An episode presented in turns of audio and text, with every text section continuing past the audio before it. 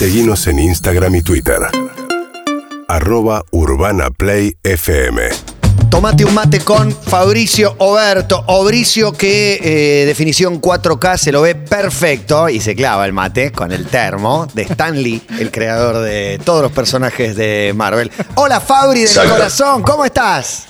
Y, y es coffee time, ¿cómo andan? Vamos todavía, Coffee Time. de Fabri, en el mejor momento profesional, estamos sorprendidos de lo bien que se ve la imagen. Obviamente, para mucha gente, esto es simplemente radio. Y de cómo seguís generando contenido, Fabri. Ahora tenemos Bueno, una ¿cómo? nueva película. Increíble. ¿Cómo? sí, sí, increíble. Yo tampoco lo puedo creer mucho, ¿no? Pero bueno, eh, aceleramos ahí un poquito y de repente va Fisi, así que imagínate, bueno, nos agrandamos ahí, ahí tiramos todo por la, por la ventana con... Pero antes de llegar a eso, como vamos a hablar un poco de Grunge, y a lo mejor hay mucha gente, sin dudas, que no es de los 90, porque hay mucha gente mucho más joven que eso, ¿no? modo columna, me encanta. Eh, el, el grunge, para todo, un término que se, se usa, que un poco eh, significa cuando algo o algo es repugnante o está sucio. Ese es como es el- en el slang, como sería el lunfardo americano, un poco lo que significa esa palabra. Cuando se comenzó a usar en la escena en 1987, que tengo ahí un par de datos, Bruce Pavitt, que es eh, uno de los que catalogaba en Sub Pop, sí, que tuve la oportunidad de conocer y estar ahí en Seattle, el, el estudio, tenía un catálogo que estaba Green River y justo sacaban una EP que se, se llamaba Dry as a Bone y dijo que, que, bueno, ahí fue la primera vez que se tiene un poco, que se puede poner una fecha de que se dijo la palabra grunge para describir el movimiento musical de Seattle, que después fueron todos estos nenes, desde Matt Honey, desde, eh, bueno, ni habla de Pearl Jam, Nirvana, Soundgarden, Alice in Chains, eh, que, todo, todo. Creo que ustedes van a saber muchos más. No, y bueno, iba a agregar yo. bandas que, que no son de, de esa zona, del Pacífico Norte. Los Peppers no son grunge, pero en medio de esa movida sacaban discos que nutrían a la escena grunge. Hay una época, hay una época especialmente para la distorsión, pero está bueno lo que decís de Green River, porque Green River es la primera banda de Stone Gossard, si mal no recuerdo, y es la que da pie a Mother Love Bone, que es la que da pie a, a Pearl Jam, que en realidad se llama Mookie Blaylock, como un Claro. basquetbolista. De hecho, el Atlanta disco se llama Exacto. Ten por Mookie Blaylock, que usaba la 10, Ahí va. exactamente jugando a los Exacto. Supersonics. Eh, Exacto, muy fanáticos y todos los amplificadores cuando tenían todos los, los muñequitos, los bubbleheads que se movían. En el lugar, hay un, hay un recital, nosotros tocamos en Fan House, eh, en Seattle con la banda. Qué groso. Eh, en ese lugar, eh, la noche que tocamos, eh, no había, había como un, como un dark show al lado, que estaban como gótico, entonces había mucha gente con parches, con medio como vampiros y, y- y todo esto iban a ver eh, eh, un show. Y nosotros estábamos en el, en el lugar donde debutó Eddie Vedder sin nombre esa noche, vinieron los amigos, de- nos contaba, bueno, cuando estábamos armando, de repente aparece Jeff Amen que nos venía a ver a nosotros. Y No, dice, es le voy a contar-.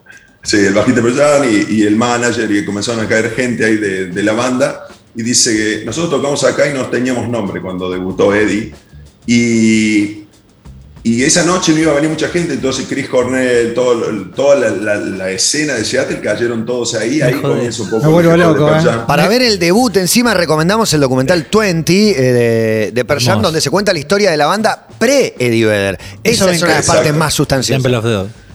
Sí, y en el mismo lugar que tocamos, eh, que, que agendamos y pudimos tocar ahí, eh, tocó la primera vez Grohl como batero de Nirvana. Así que imagínate en el lugar que estábamos. eh, ¿Y cuánto te pesaba decía- eso? Digo, la, la historia la tenés y qué lindo, qué divertido, o hay algo que se siente arriba del escenario también?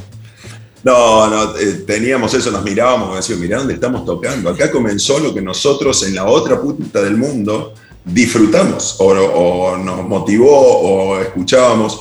Eh, cuando comenzás a ver lo que significa, o, o las- incluso las letras de, de New Indians, siempre tenemos mucha influencia, incluso las guitarras, eh, lo que yo voy escribiendo, y, y no sé si es todo, pero la, la oscuridad de alguna todos me dicen, che, escribís muy oscuro, toda la humedad, to- todo, eso cuando llegamos a Seattle tuvo sentido. Fue como, wow, eh, mirá vos, por eso escriben de la forma, eh, el subsuelo, eh, las dudas, los traumas psicológicos, emocionales, el bullying, todo lo que pasaba en esos 90 y estar en ese lugar era lo que marcaba esa diferencia de letra, de composición, de las guitarras, de tratar de salir de esa, de esa tierra, ¿no? de decir de todo lo que hacían. Todo comienza con este documental que dijimos, bueno, eh, un día le digo a la banda, tenemos que hacer de Los Ángeles, en Motorhome, a Seattle. Y vamos cono- conociendo un montón de lugares. Y en, el tour que comenzamos a buscar y armar, hay tour que dicen el Tour del Grunge, no es una empresa de México que lo vende, eh, y te van diciendo, bueno, acá se escribió Black Hole Sun, acá se escribió esto, acá se pasó otro, el Greenhouse, que le han derribado, eh, donde supuestamente el suicidio de Kurt Cobain. Eh, si no pará, Ahora hizo pará, pará. comillas. Pará, yo te- ¿Cómo Hay- hay supuestamente muchas el cosas. suicidio de Kurt quiero decir Cobain? una cosita. El tour Los Ángeles-Seattle es el primer tour que hace Guns N' Roses para su primer recital porque lo consigue Duff McKagan, que venía de ahí. Entonces, primer recital de Guns N' Roses es en Seattle, saliendo desde Los Ángeles. Te iba a preguntar algo, pero ahora no te lo puedo preguntar porque vamos al supuestamente. Bueno, ah, bueno, eh, no, si vieron, si vieron un documental, he visto todo, todo lo que sale y todo, Soak to Bleach, que es como humedecido en lavandina, más o menos el documental, no sé si lo vieron. No, yo ese hace no un lo par de vi, no años. lo vi. No lo vi. Bueno, búsquenlo, tienen que verlo porque ahí habla el investigador que fue contratado por Courtney Love para que lo encuentre Kurt Cobain, pero él cuenta todo lo que pasó atrás de escena de, de todo la ida, incluso que el caso lo quisieron abrir eh, 20 años después y no pudieron, pero da, detalles del arma, de esto, de lo otro, del supuestamente la sobredosis o lo que se había puesto, que te hacen pensar. eh, sin duda que la policía dijo suicidio, todo esto, pero no está más ni la Green Tenía un perfil que- también, eh, Sí. ¿no? El- Tenía el- mucha el gana de propio irse, Cobain ¿eh? dejó una, dejó Total- una carta. Carney Love, eh, Peace, eh, Love and Empathy, que, te- que terminaba, Sí. que la leyó ella llorando. Y el otro gran mito. Sí. Estaba escuchando estaba Automatic for the escuchando People de R.E.M. Everybody Hurts. R.E.M. Everybody It es el tema que todos creen. En algún momento lo escuchó, Estaba Matías. ese cassette puesto, ¿no? ese tema como que se ve después de venir comer, que- después de comer un rap baggy, le vamos agregando cosas, ¿no? con Francis Bean de Claro. un año. Eh, ¿no? habría, habría que ver el, el primer informe que salió, pero bueno, es un tema como esto, ¿no? Que creemos todos en, en las conspiraciones y en esto y en esos años que, que no había ni. Imagínense en lo que hubiera sido hoy con las redes sociales y todo lo que hubiera sido ese lugar, ¿no? Lo que, la información o lo que se hubiera sacado. Eh, y eso también genera, eh, como no sé, el documental About Sun, que es como todas notas que van, le fueron poniendo la, la parte del picture o, la- o el- filmaciones arriba de todas notas que le hicieron a Cobain, no sé si, me imagino que esa sí la vieron, Eh, pero toda esta información, cuando vos llegas ahí, te comienza a tener mucho sentido en, un- en una época que comencé escuchando Nirvana, eh, estoy en Córdoba, así que escuchaba cuarteto para que vean la variedad que tenía. Nirvana y Trulala. Y- Increíble. Trulala, Beatles, eh, Metallica, YouTube, estuvo en una época. Pero mucho- Nevermind, ¿entraste o entraste Bleach y te metiste con las cosas más, eh, más ruidosas? No, entré con más, eh, con más lo, lo ruidoso. Lo- creo que era como, incluso mucho tiempo tuve eh, Oblige o Útero, algunos después, eh, como canciones, Nevermind sin duda que tenía ahí un par para Claro. concentrarme para decir, bueno, voy, entro a jugar y ponía, no sé, Mela que tiene Spirit y, y, y a, y a cargar energías. De los Red Hot tenía Give It Away, eh, de Pearl Jam, bueno, un poco de todo. Tenía ahí Ten, ten entero, Jeremy Alive y eso. Pero- Sí, sí, to- hay, to- hay una todos época, son- hay una época que es increíble. Te- se me ocurre con una pregunta que es medio como una suerte de juego también, pero dijiste eso, van los amigos y te cae Chris Cornell. Es o sea, es, es en un lugar, tenés concentrado a una época entera. Una época entera que, Pasa que son- no, que no sabe que va a ser tan influyente para las generaciones que vienen. Totalmente, totalmente. Pero es una época que coincidió en un lugar, en un espacio, cosas que pasan muy poco.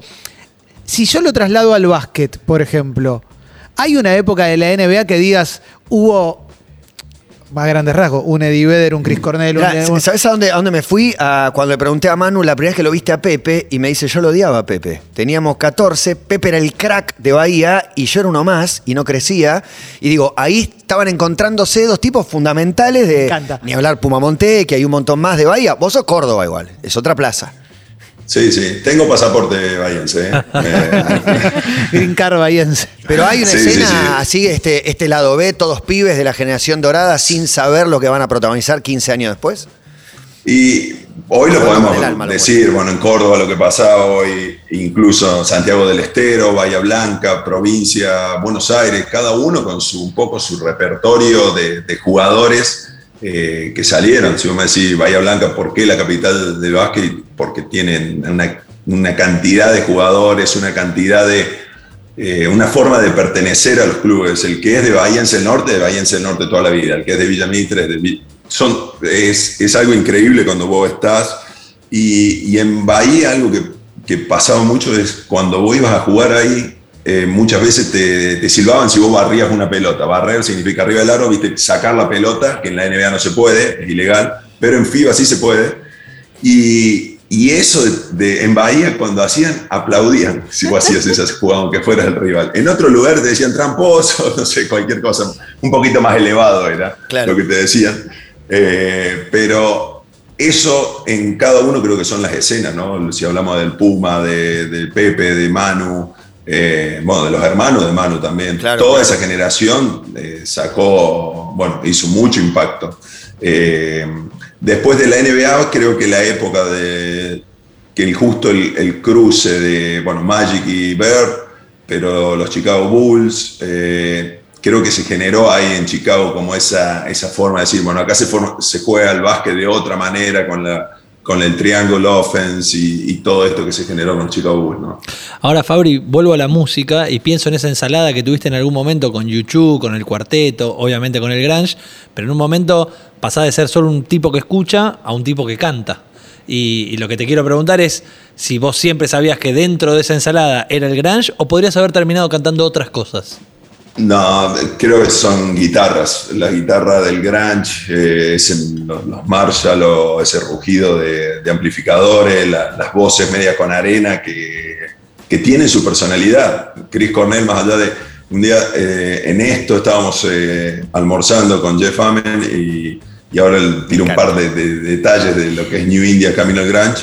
Eh, y dice, no solo era el mejor escribiendo Chris Cornell, sino que era el mejor cantando por el sello, por lo- pero lo que más me impactó es que, era el mejor que escribía canciones y creo que no hay duda, cuando vos lees o, o ves las canciones de Chris Cornell era increíble lo que, lo que ponía y eso me imagino que debe tener un, un costo de todos esos años y toda esa creatividad. eh, llevar y tratar de poner o desahogarse de cierta manera. El grunge es eso también, ¿no? Desahogarse y sacarse. eh, eh, incluso el movimiento fue también en un momento eh, como anticonsumo, ¿no? Me, ando con esto y lo uso. no, bueno, me baño, ah, pero no uso shampoo. No, sí, el look, la ropa, la música, todo de alguna manera estaba, estaba relacionado. Yo te quiero preguntar por tu faceta como cantante, porque en el docu, y hasta lo hablaste la otra vez, casi eh, lo elegiste cuando hablábamos de desafiarte a vos mismo y descubriste que era lo más difícil de hacer y algo que te representaba una dificultad extra y, y casi que te pusiste ahí también por, por eso. Quiero saber el, el Fabri exigente, cómo se mira, cómo se mide, cómo se castiga y cómo se mima eh, o se aplaude para, para reconocer cada pequeño avance, para ver lo que falte. Re- realmente pienso que es eh, nada, una caradurez tremenda subirme a cantar con la voz que tengo. Eh, eh, es eso, mi, mi profe de canto de ya 4 o 5 años me ha domesticado, instruido, coacheado de cierta manera para, para que pueda dar, saber cuál es mi, mi rango eh, de, de voz y dónde estoy cómodo para cantar. Eh, cuando uno comienza a cantar y tiene que exponer, exponer los sentimientos o comunicar algo de las letras que uno escribe es donde comienza a ser cada vez más difícil. Y siempre ha sido, y, y de la banda anterior y New Indians ahora, siempre es como, siempre tenés un desafío, o hay alguien filmando, o vamos a subir al lugar, o eh, un día me contrataron a la banda anterior para que toquemos en una- un recibimiento, algo que le hacían en Rosario Mano, y tocamos nosotros. Dice, escúchame, más difícil, tu amigo ahí, vos tenés que cantar, estaba eh, Gonzalo Bonadeo. Y, como esas cosas generan mucha adrenalina, eh, muchas veces antes de subir te generan mucha inseguridad de no, no tengo, es como todo, es eh, el talento mío es del trabajo. Entonces, de ahí comienza después a surgir cosas y a, a- a mostrar color. Eh, cada lugar que, vamos a tocar, eso, y si me sale la voz y la, letra, y por ahí me tengo el, el iPad ahí que me pongo la, letra, porque son muchas cosas que hay que manejar, eh, incluso si hay humedad, si está seco, si eh, un show estábamos en Río Tercero y comienzo a cantar, viento se levanta viento de frente y en dos segundos se me quedó, no, no sabía, se me secó la garganta. Se me secó la garganta y lo miraba y parecía, no sé, un pato mudo, más o menos. Eh, eh, y tratar de buscar agua, tratar de solucionar eso en el escenario y, Y en y el la gente que te mira y dice, y debe cantar bien, jugó en la NBA y no es así. Cualquiera. Tiene que cualquiera, ver. Cualquiera. Emi. Pensaba cuando decías esto de eh, los lugares de pertenencia, hablabas de Bahía Blanca, cómo se va generando las condiciones para que uno tenga ciertos gustos y demás, tiene que ver con donde uno nació y demás. ¿Por qué pegaste tanto con este tipo de música y no con el cuarteto y demás? ¿Qué crees que conectó con vos cuando eras muchísimo más joven? ¿Y qué sigue de eso ahora? Digo, ¿qué punto de conexión le encontrás? No sé cuál, capaz que tendríamos que tener algún psicólogo o algo. He tenido sueños recurrentes así de, acciones, eh, así de, generalmente, o peleas, capaz que viene, eh, o eh, estar, viste, persiguiendo a alguien. Esos sueños lo- los, he tenido, ahora no tengo más, pero cuando jugaba era eso, como sueños, viste, no sé si llegar a lo violento, agresivo, pero muchas veces estaba recibiendo, ¿viste? Cuando te despertás, que es como que se te pegaron algo con algo en la cabeza y vos decís, ¿qué pasó? Eh, me parece que puede venir por esa adrenalina, por eso que soy muy ansioso, todo eso te lleva a que uno tenga ese vértigo y esa música me... Incluso cuando la escucho estoy calmo, no es que me, me- me eleva la adrenalina o la- o la acción. Y, y cuando comenzamos un poco a, a ver todo lo que pasaba y todo lo que podíamos hacer eh, de, de música de grunge, no es fácil, porque parece todo desordenado, pero tiene un orden ese caos eh, que, que está en el escenario. Así que eh, fue un prueba-error continuamente y creo que por ahí viene un poco la, la definición, que me identifico con esa música. El señor Fabricio Berto es el que está hablando. Funciones. Miércoles 24 en el Museo Sibori, 7 y cuarto. Función 2, sábado 27 de marzo, 21 a 20 en el Multiplex. Belgrano, función online, miércoles 24 de marzo, disponible por 72 horas. Eh, no sé si la vio Fabri. Ya La- la- Yo la vi, yo, yo vi uno de los cortes. eh, nada, es, es realmente lo que hicieron Seba de Car y, y Fer Guida, que estuvieron ahí editando. Eh, la- esto podía haber quedado realmente en un hard drive y, y pasar. Y se pusieron, veníamos hablando hace un par, eh, fue en el 2019, eh, vienen hablando un par de años de, bueno, tenemos que sacarlo, que esto, que los tiempos, cada uno con sus agendas y de repente eh, estamos editando, necesito que me mandes este material, ya habíamos gra- grabado como una línea en el tiempo para poderlo guionar a todas las partes que íbamos. Y, y es curioso ver a, primero a una persona de 2 metros 10 viviendo en un motorhome por casi 20 días.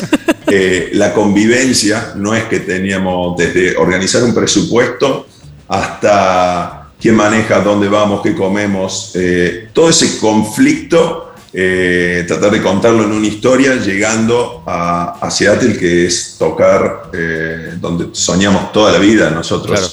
Y, y como un poco dice la, la presentación, es eh, la prueba era ser la banda menos, la, NN, la banda menos conocida en el mundo en un lugar y decir, che, tocan estos pibes New Indians. eh, y, quiénes son? No, no sé ni quién son estos pibes, quiénes son, de dónde vienen, pero no son ni de, de Estados Unidos, vienen de Argentina.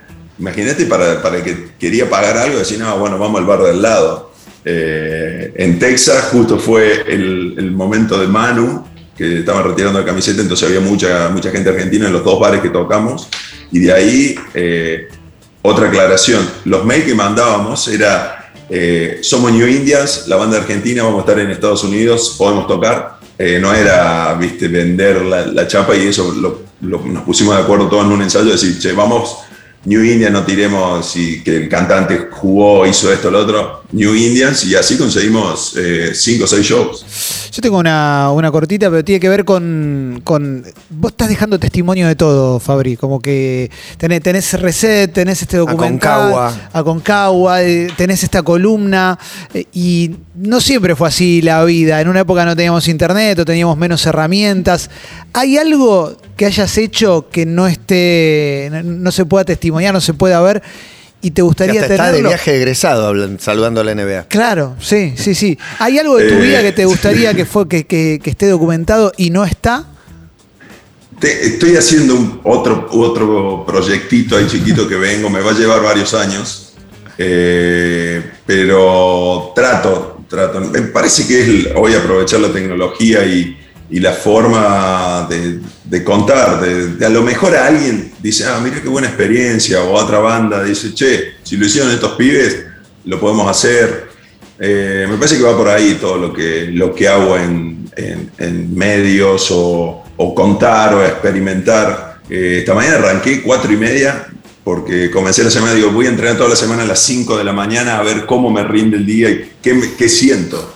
Y estoy Qué como voluntad. pasado de vueltas ahora. A mí- a mí me pasa Es que- admirable la voluntad que tiene. Demasiado, ¿no? ¿no? Es, es proponérselo y hacerlo. Mucha gente se propone algo así y no lo hace nunca. Me pasa que le escribo a Fabricio a la mañana nuestra y digo, uy, no. Ah, le escribí muy temprano. Claro, digo, va a estar, Tres horas va a menos. estar durmiendo. Y ahí está. está online, Ya ¿no? arranca. Sí, y, y me parece que es esa la intensidad que uno tiene que buscar. Eh, cuando lo veo, vi, vi el corte de la, de la peli y fue como, eh, viste, wow, mira la, oportunidad que tuvimos de vivir esta, situación entre amigos, con una banda, como un equipo, como eh, personas que nos fuimos conociendo con defectos, porque vos llegás a la sala, ensayás, y como si hacemos radio todos los días y no convivís las horas malas que uno tiene, ¿no? Porque uno por ahí eh, me cansé y, comentábamos siempre que decís, bueno, en el motorhome vos te, realmente tenés que tener muy buena química, porque vos tenés una discusión, te vas a tu habitación, pones Netflix, pones cualquier eh, programa, te pones a escuchar música, a escribir y te olvidaste y volvés a las 3 horas o mañana a la mañana nos vemos en el desayuno. Acá era todo el día, ¿no? Todo el día. eh, si uno va al baño, si el otro se baña, dónde nos va, cómo paramos, todo el sistema de organización y, y vos decís, ¿cuántas personas? No, no. Y Maxi Audicio, que es un, un muy amigo mío, estaba también, eh, él fue el cámara, él grabó todo. O sea, si teníamos 8 o 9 cámaras, GoPro, todo lo que fui juntando y fuimos grabando y tratando de nivelar también lo que es la calidad de- del video.